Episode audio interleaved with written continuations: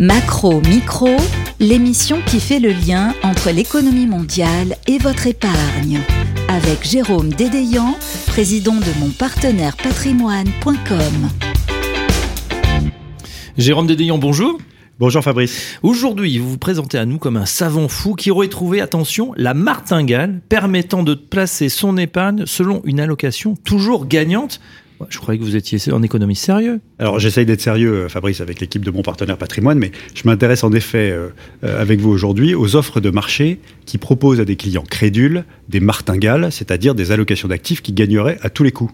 Mais attention, pas pour en faire la promotion. Hein. Je reste sérieux. Je veux plutôt alerter sur les risques qu'elles présentent. Bon, vous me rassurez. Alors justement, ces allocations miracles, il n'y en a aucune qui marche? Alors c'est plus compliqué que ça, Fabrice.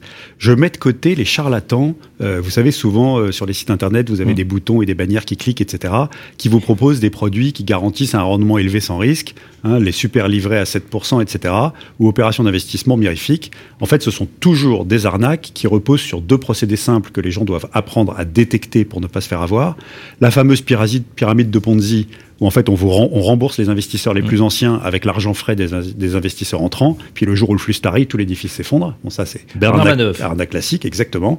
Et puis des opérations harpon, où on endort la méfiance de l'investisseur en lui rendant une partie de son épargne au début, euh, simulant un intérêt, euh, et notamment l'intérêt auto-garantie élevé sans risque qu'on vous a promis, pendant que le reste soit s'est volatilisé, soit est allé prendre des risques inconsidérés dans des opérations immobilières mal ficelées ou pas garanties du tout, ou sur des marchés dérivés. Euh, donc ça, il faut vraiment faire très attention à ces arnaques-là. En revanche, il existe des allocations stratégiques sérieuses développées par des chercheurs euh, qui reposent sur une analyse macroéconomiste macroéconomique qui est souvent robuste mhm. et qui sont très euh, souvent séduisantes en théorie mathématique. Euh, mais c'est plus subtil que ça et souvent ça ne marche pas aussi bien que les calculs le laisseraient penser. Alors, justement, vous êtes intéressé à deux allocations célèbres chez les professionnels de marché. Exactement. Je me suis intéressé au portefeuille permanent d'Harry Brown et à l'allocation All Weather ou tout terrain de Red Dalio, deux Américains. Euh, elles ont deux caractéristiques communes, ces allocations macro-éco stratégiques. D'abord, c'est des allocations fixes. C'est-à-dire que la pondération entre les classes d'actifs qu'elles préconisent est invariante dans le temps, quelle que soit la conjoncture, en fait, elles sont destinées à résister à tous les moments du cycle économique. Ce sont donc deux allocations qui sont parfaitement dans le thème macro euh, de notre rubrique. Euh, elles promettent par ailleurs un rendement substantiel dans la durée avec une volatilité assez faible.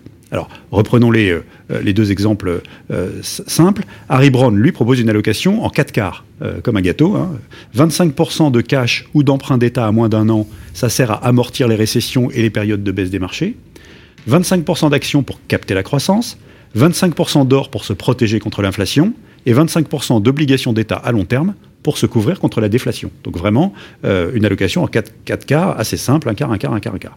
Euh, sur 25 ans, à la SERP, hein, ce portefeuille donne une performance de 7% par an, avec une volatilité de moins de 6% et une pire année à moins 3%, euh, c'est quand même pas mal pour bien dormir si on compare ça, par exemple, à un CAC 40 dividende réinvesti qui donne sur la même période un peu moins de 10%, une volatilité de 22% et une perte maximale annuelle de moins 40%. Alors voilà pour le portefeuille d'Harry Brown. On regarde maintenant l'allocation tout-terrain de Ray Dalio. Que comprend-il? Alors, pour sa part, cette allocation comprend 30% d'actions américaines. Alors, il ne faut pas oublier que c'est fait par un Américain. 40% hein. de bons du trésor à long terme, 15% de bons du trésor à moyen terme, 7,5% de matières premières assez diversifiées et 7,5% d'or. Et si on regarde sa performance sur 20 ans, elle donne un rendement elle aussi d'un peu plus de 7% annualisé, euh, à comparer à 10% pour le Standard Poor's 500, et la volatilité de l'allocation de, de Redalio est deux fois moins élevée que celle du SP500, euh, et sa perte maximale plus de trois fois inférieure. Alors je comprends pourquoi vous nous parlez de martingale. Euh, en apparence, en tout cas, ça, ça ça a l'air tout à fait satisfaisant. pourquoi ce n'est pas exact? Alors en fait, la statistique est exacte, hein, mais c'est une statistique passée. Euh, euh, exemple, euh, on met de l'or pour se protéger contre l'inflation, mais au fond, vous préférez mettre de l'or, de l'immobilier ou du bitcoin pour la partie valeur refuge de votre allocation stratégique. Il y a des arbitrages dans, l'environnement dans lequel on vit qui font que euh, vérité du passé n'est peut-être pas vérité du lendemain.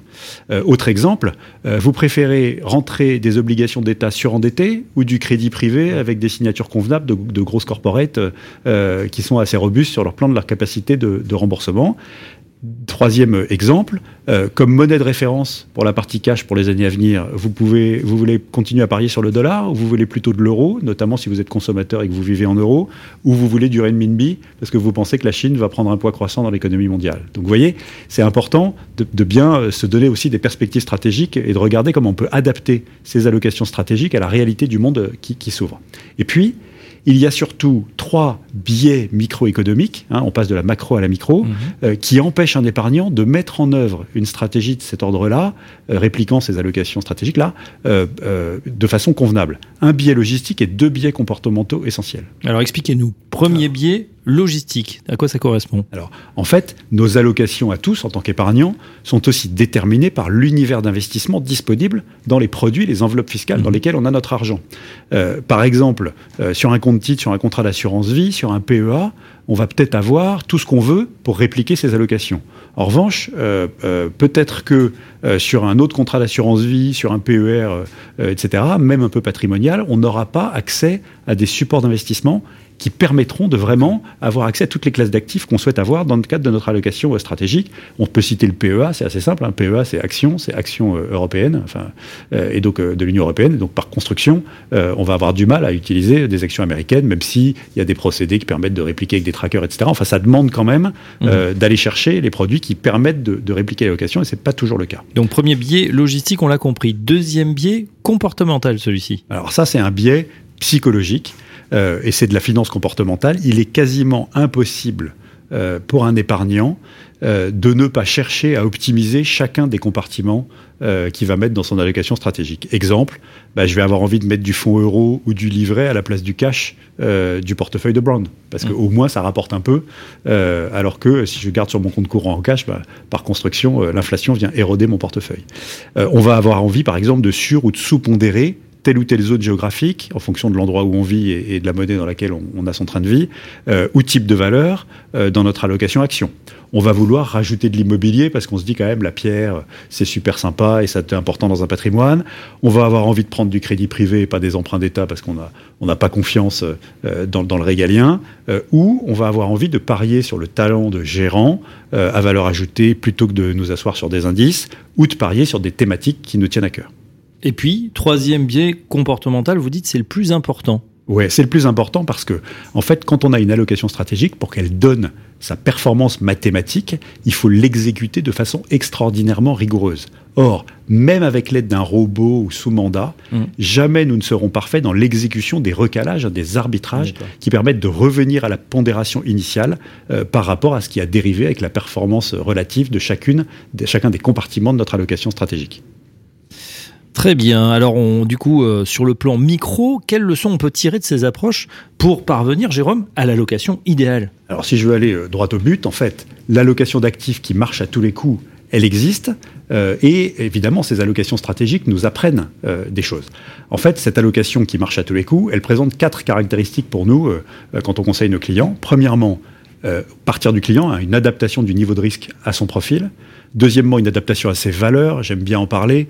Euh, vous savez que personne aujourd'hui, euh, sauf des gens particulièrement cyniques, ne veut la performance financière à tout prix euh, mmh. en finançant de la prostitution, de la drogue, de l'alcool, je caricature. Mais il y a vraiment l'idée de, d'avoir, de, mettre au travail son argent dans des conditions satisfaisantes sur le plan sociaux, gouvernementaux, environnementaux, etc. Ensuite, une diversification suffisante.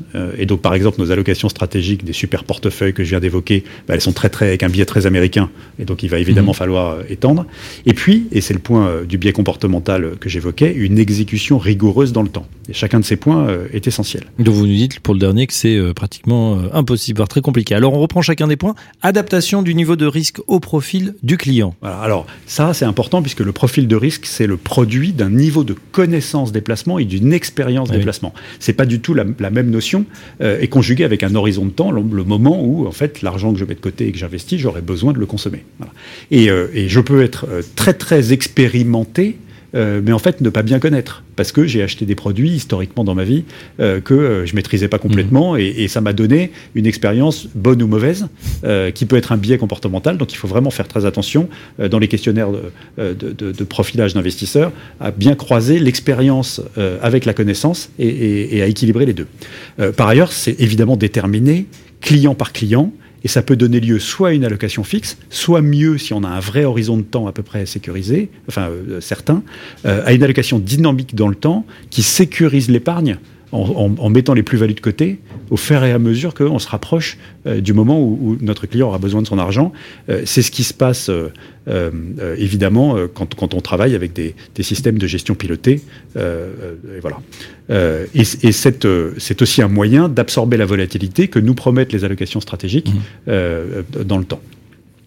ensuite, il y a le sujet de l'allocation aux valeurs des clients, euh, nos clients, euh, et tous les clients des professionnels du patrimoine sont de plus en plus sensibles à l'usage qui est fait de leur épargne. C'est évidemment les critères ESG classiques, hein, euh, mais c'est aussi les fonds de partage, les thématiques à exclure ou à privilégier, transition environnementale, financement de l'économie locale, etc.